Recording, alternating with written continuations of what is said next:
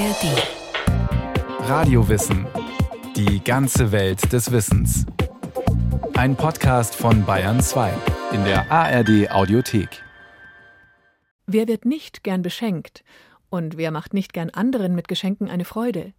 Es ist ein ganz besonderer Zauber, der in der uralten Kultur des Schenkens liegt.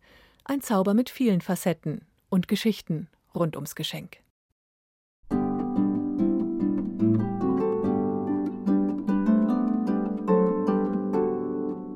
Reiz des Schenkens, das Besondere, was Weihnachten eben gerade durch das Schenken dann ausmacht, der hat uns eben alle seit frühester Kindheit gepackt und wir kommen praktisch nicht mehr davon los.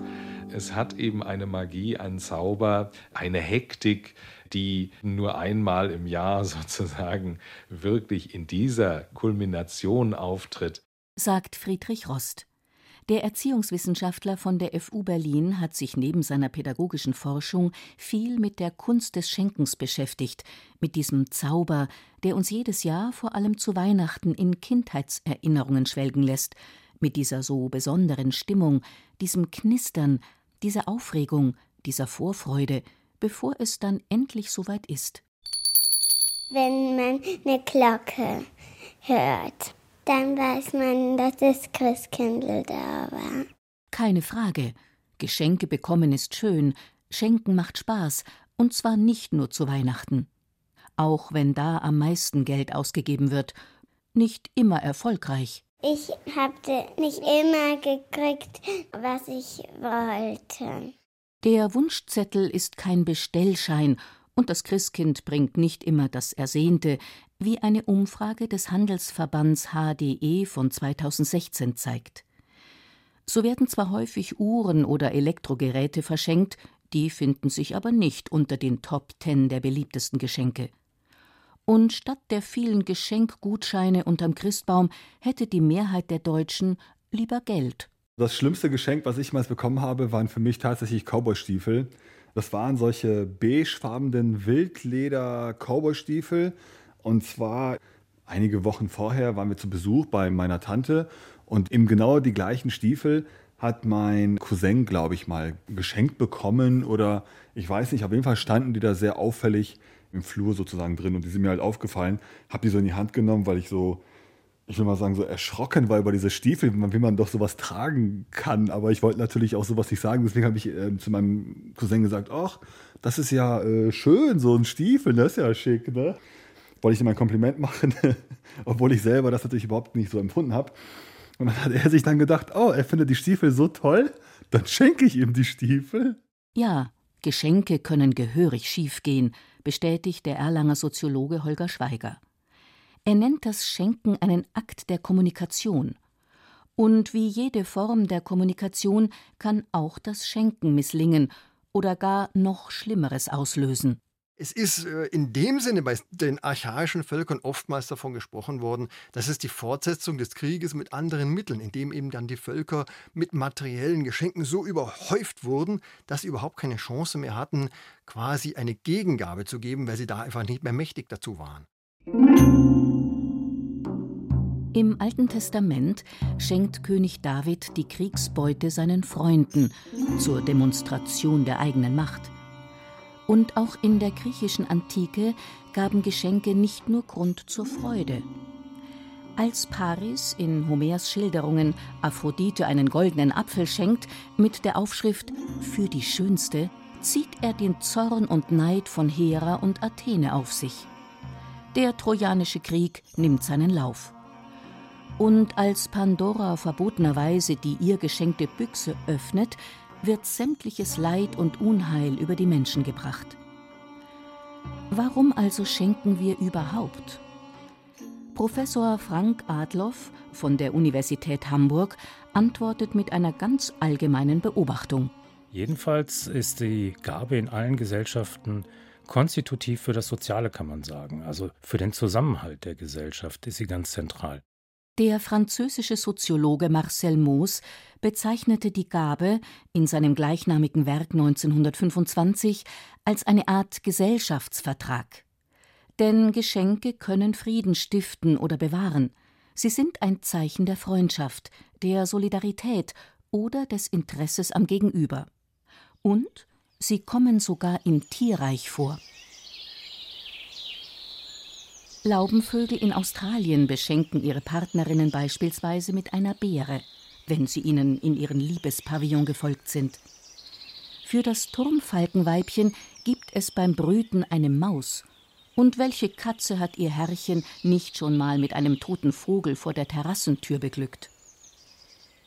Der Verhaltensbiologe Irenäus Eibel-Eibesfeld vermutete, dass sich diese tierischen Geschenke aus dem Paarungsverhalten und aus der Fürsorge für den Partner entwickelt haben. Sie befrieden, helfen dabei, einen intimen Kontakt anzubahnen und stechen damit möglicherweise sogar Konkurrenten aus.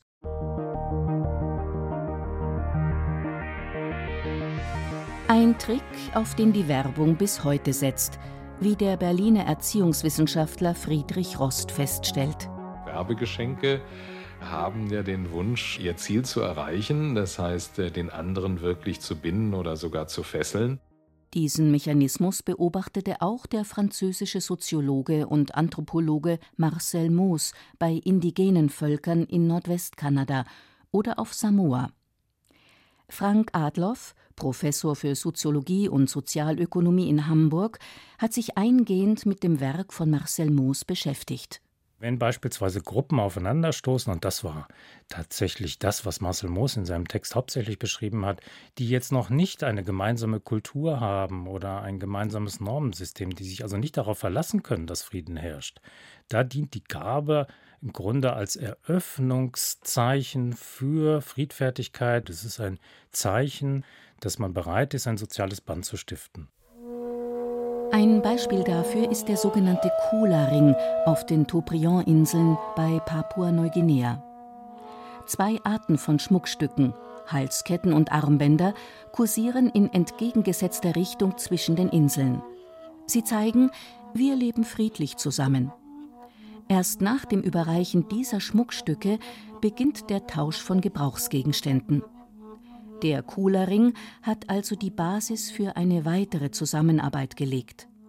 Ganz anders dagegen ein Brauch beim nordwestamerikanischen Volk der Kwakiutl, der sogenannte Potlatch. In der Gegend um Vancouver und Seattle diente das Geschenk eher der Machtdemonstration. Sie haben sich wechselseitig Dinge geschenkt, Schmuckstücke, Wertgegenstände und die Personen oder die Gruppen, die hinterher aussteigen mussten, die nicht weitermachen konnten, die hatten sozusagen in diesem Wettkampf verloren. Ende des 19. Jahrhunderts verbot die kanadische Regierung den Potlatch. Das ursprünglich spirituelle Ritual war zu einem Wettkampf des Schenkens verkommen, zu einem Kampf mit friedlichen Mitteln. Die Machtfrage wird hier nicht mit Waffengewalt ausgetragen, sondern mit immer üppigeren Geschenken. Nur wer etwas übrig hat, kann geben. Geschenke können so ein Machtgefälle ausdrücken, Zeichen der Überlegenheit, aber auch Zeichen der Unterwerfung und Huldigung sein.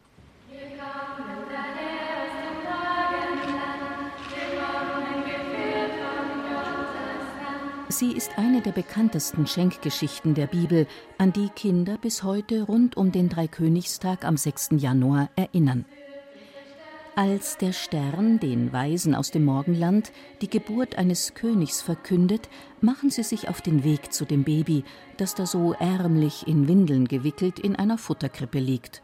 Edle Geschenke im Gepäck, Gold, Weihrauch und Myrrhe, als Zeichen dafür, wer der wahre König ist, sagt Friedrich Rost. Die haben ja eben Gaben gebracht, äh, die auf diese Einzigartigkeit des Kindes hinweisen und äh, die eben sehr wertvoll sind. Die Symbolik darin liegt ja, dass weltliche Herrscher sich sozusagen dem geistlichen Führer unterwerfen und dieses eben mit Geschenken tun. Das war eben wirklich ein Akt des Respekts und der Unterwerfung und dementsprechend hat das eine hohe Symbolkraft. Opfergaben oder Geschenke der Hingabe finden sich in vielen Religionen, stellt der Soziologe Holger Schweiger fest.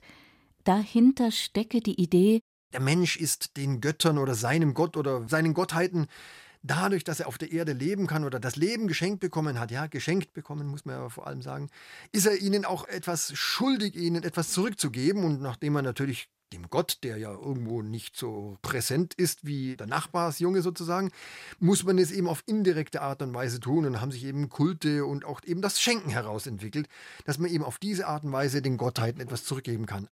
Das Leben als das größte Geschenk, das der Mensch bekommen kann und das ihn zur Dankbarkeit verpflichtet. Ob Opfer, Spenden oder Almosen, immer waren diese Kulte verbunden mit der Hoffnung, dass solche Gaben den Weg ins Paradies erleichtern und nebenbei auch das Zusammenleben auf Erden. Was immer du auf Erden verschenkst, es wird dich in den Himmel begleiten. Heißt es im Koran. Und in den Sprüchen Salomos ist im Alten Testament zu lesen: Wer Geschenke gibt, hat alle zu Freunden. Geschenke erhalten die Freundschaft, heißt es im Volksmund. Brot und Spiele, auf dieses Motto setzten auch Herrscher lange Zeit. Die Loyalität des Volkes den Mächtigen gegenüber und im Kriegsfall verstand sich dann von selbst. Denn Geben und üppiges Schenken waren lange Zeit denjenigen vorbehalten, die mehr hatten, als sie brauchten. Als Georg der Reiche im Jahr 1475 in Landshut Hedwig, die Tochter des polnischen Königs, heiratet, isst und trinkt die ganze Stadt eine Woche lang auf Kosten des Herzogs. Und der österreichische Kaiser Franz Josef spendiert seinen Untertanen anlässlich seiner Hochzeit mit Sissi eine Amnestie für die Aufständischen von 1848. Auch heute noch versuchen Unternehmen mit einem großzügigen Weihnachtsgeld Gewinnbeteiligungen oder anderen Vergünstigungen ihr Ansehen bei ihren Mitarbeitern oder in der Öffentlichkeit zu steigern. Geschenke können gefügig machen, aber nach Meinung des Hamburger Soziologen Frank Adloff handelt es sich bei solchen Zweckgaben nicht mehr um wahre Geschenke. Wenn man das so in die Gabe hineingibt, mit dieser Haltung, ich gebe, damit du gibst, du und dies, dann annulliere ich die Gabe eigentlich auch, weil dann ist es schierer Eigennutz. Die Gabe an sich ist nämlich qua Definitionem an keine Bedingung geknüpft. Der Brockhaus spricht von einem Geben ohne die Erwartung einer Gegenleistung. Ähnlich sieht es auch die deutsche Rechtsprechung. Im bürgerlichen Gesetzbuch gibt es Passagen, in denen festgelegt ist, was ein Geschenk ist. Und da ist es beispielsweise so, dass das eine unentgeltliche Übertragung von Eigentum ist. Ne? Also ich gebe etwas, ohne etwas dafür zu bekommen. Wenn aber Firmen großzügig an bestimmte Parteien spenden, Pharmaunternehmen Ärzte in teure Hotels zu Tagungen schicken und Journalisten, die sich zum Essen einladen lassen, wohlwollende Restaurantkritiken verfassen, sind das nach den Worten des Erlanger Soziologen Holger Schweiger keine Geschenke mehr. Bei solchen Wohltaten fehle ein ganz wesentlicher Aspekt. Korruption sind eben keine Geschenke. Ein Geschenk zeichnet sich in unserer heutigen Gesellschaft eigentlich mal ganz banal und für jeden erkenntlich dadurch aus, dass zumindest mal zum Beispiel eine Verpackung drum ist, dass vielleicht eine Schleife, eine Widmung und ähnliches drum ist. Und genau das ist ja bei der Korruption nicht der Fall. Denn diese Geschenke stehen einem guten Miteinander eher im Weg. Echte Geschenke sind seiner Meinung nach dagegen für das gesellschaftliche Zusammenleben von einer immensen Bedeutung. Auf diese Art und Weise lässt sich eben sehr viel an Emotionen ausdrücken in der Beziehung zwischen Schenker und Beschenken. Weil das Schenken ist im Prinzip eine Kommunikation der Liebe, also eine Kommunikation der Emotionen und von Sympathie. Und Liebe ist einfach bedingungslos. Und das ist das Vorteilhafte daran.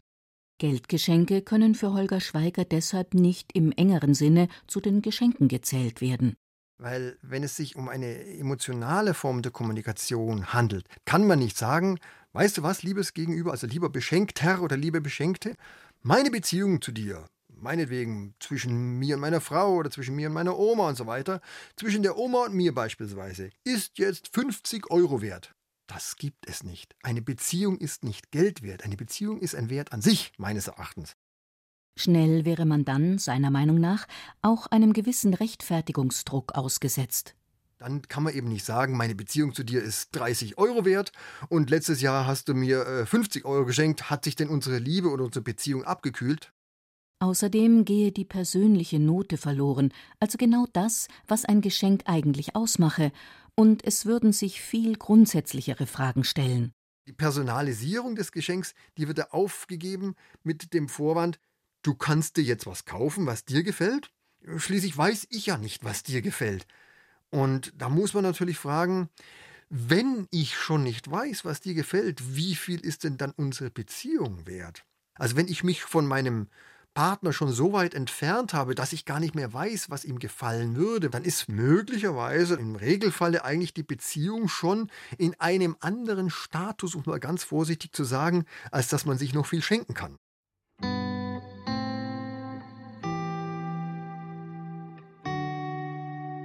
Was also macht ein gutes Geschenk aus? Das schönste Geschenk, was ich je gekriegt habe, war eigentlich nach meinem 18. oder zu meinem 18. Geburtstag ein Ring, der zusammengeschweißt war aus den Eheringen meiner Eltern. Und insofern, das war natürlich zum einen sehr bedeutungsvoll und extrem wichtig für mich. Das war tatsächlich, dass mein Großvater meiner Schwester irgendwann mal Inliner geschenkt hat, als das ganz in war.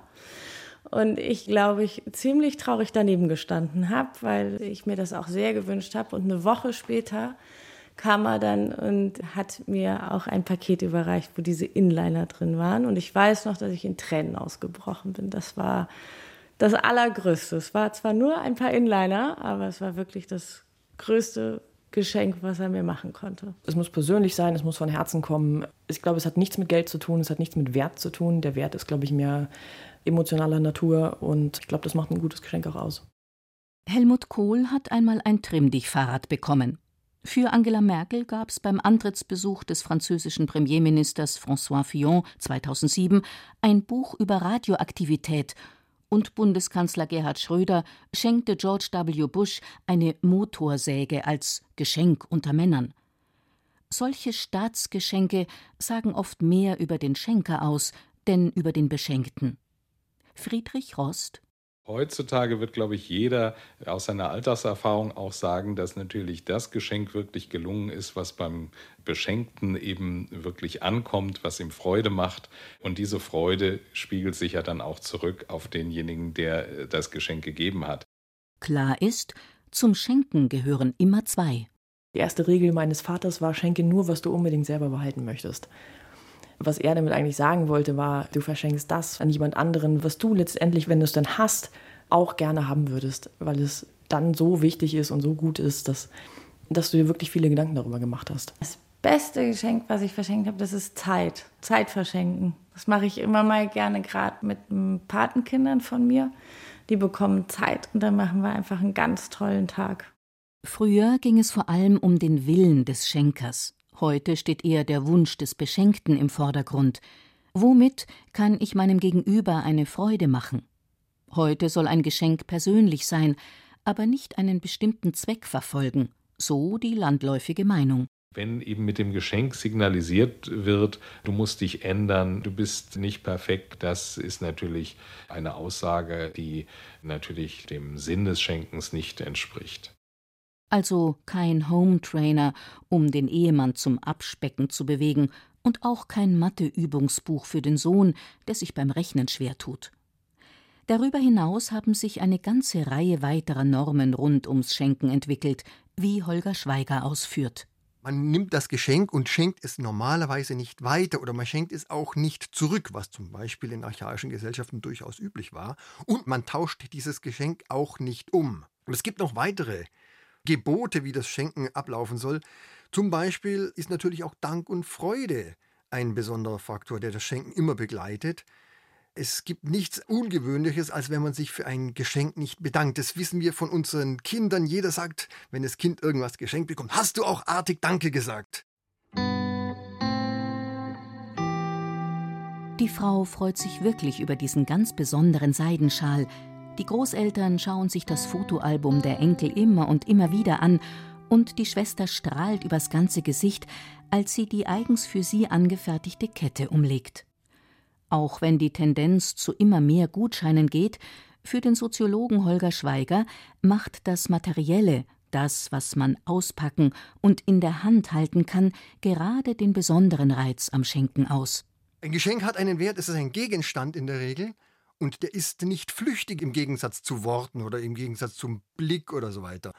dadurch, dass das Geschenk immer da ist, auch eine Art von Erinnerungsfunktion oder Souvenircharakter immer hat, dadurch werde ich immer an diese Botschaft, die mit dieser Kommunikation übertragen wird, also ich habe dich gern, ich habe Sympathie für dich, ich mag dich und so weiter, diese Botschaft kann nicht einfach weggewischt werden wie Worte, die einfach verhallen und dann sind sie gesprochen und man kann sich allenfalls erinnern. Geschenke können Zeichen sein, die überdauern. Ob es sich nun um den Ring am Finger handelt, der die Liebe auch dann noch symbolisiert, wenn die gerade im Alltag auf Eis gelegt scheint. Ob es das Sofa der Oma ist, das bleibt, auch wenn die Oma längst gestorben ist. Oder ob dadurch Politik sichtbar wird, sei es durch die Freiheitsstatue vor Manhattan, die Frankreich den USA zur Besiegelung der Unabhängigkeit von Großbritannien schenkte, oder den Panda-Bären, den China Taiwan 2008 schenkte, um das gegenseitige Verhältnis zu verbessern. Geschenke sind weit mehr wert als der Wert, den ihnen das Preisschild beimisst. Ich würde sagen, ohne Gabe kein Zusammenleben. Also meine These ist immer, dass im Grunde jede Form von Sozialität, dass jedes sich aufeinander einlassen, ob das nur die kleinste Interaktion ist oder auch größere gesellschaftliche Zusammenhänge, darauf beruhen, dass wir bereit sind, uns zu öffnen, dem anderen etwas zu geben und auch ein Risiko einzugehen. Also es gibt immer einen Moment der Bedingungslosigkeit im Sozialen. Wir können nicht davon ausgehen, dass immer schon klar ist, dass ich etwas zurückbekomme. Wir können nicht davon ausgehen, dass die Normen immer schon alles regeln oder dass aus Eigeninteresse heraus die Welt funktioniert, sondern ohne dieses Moment des Überschusses, der Bedingungslosigkeit, kann es eigentlich überhaupt gar kein verlässliches Zusammenleben geben.